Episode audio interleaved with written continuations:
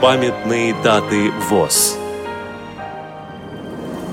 9 сентября. 90 лет со дня рождения Рема Николаевича Маслова, композитора, баяниста. 14 сентября. 70 лет со дня создания Тюменской областной организации ВОЗ. Программа подготовлена при содействии Российской государственной библиотеки для слепых –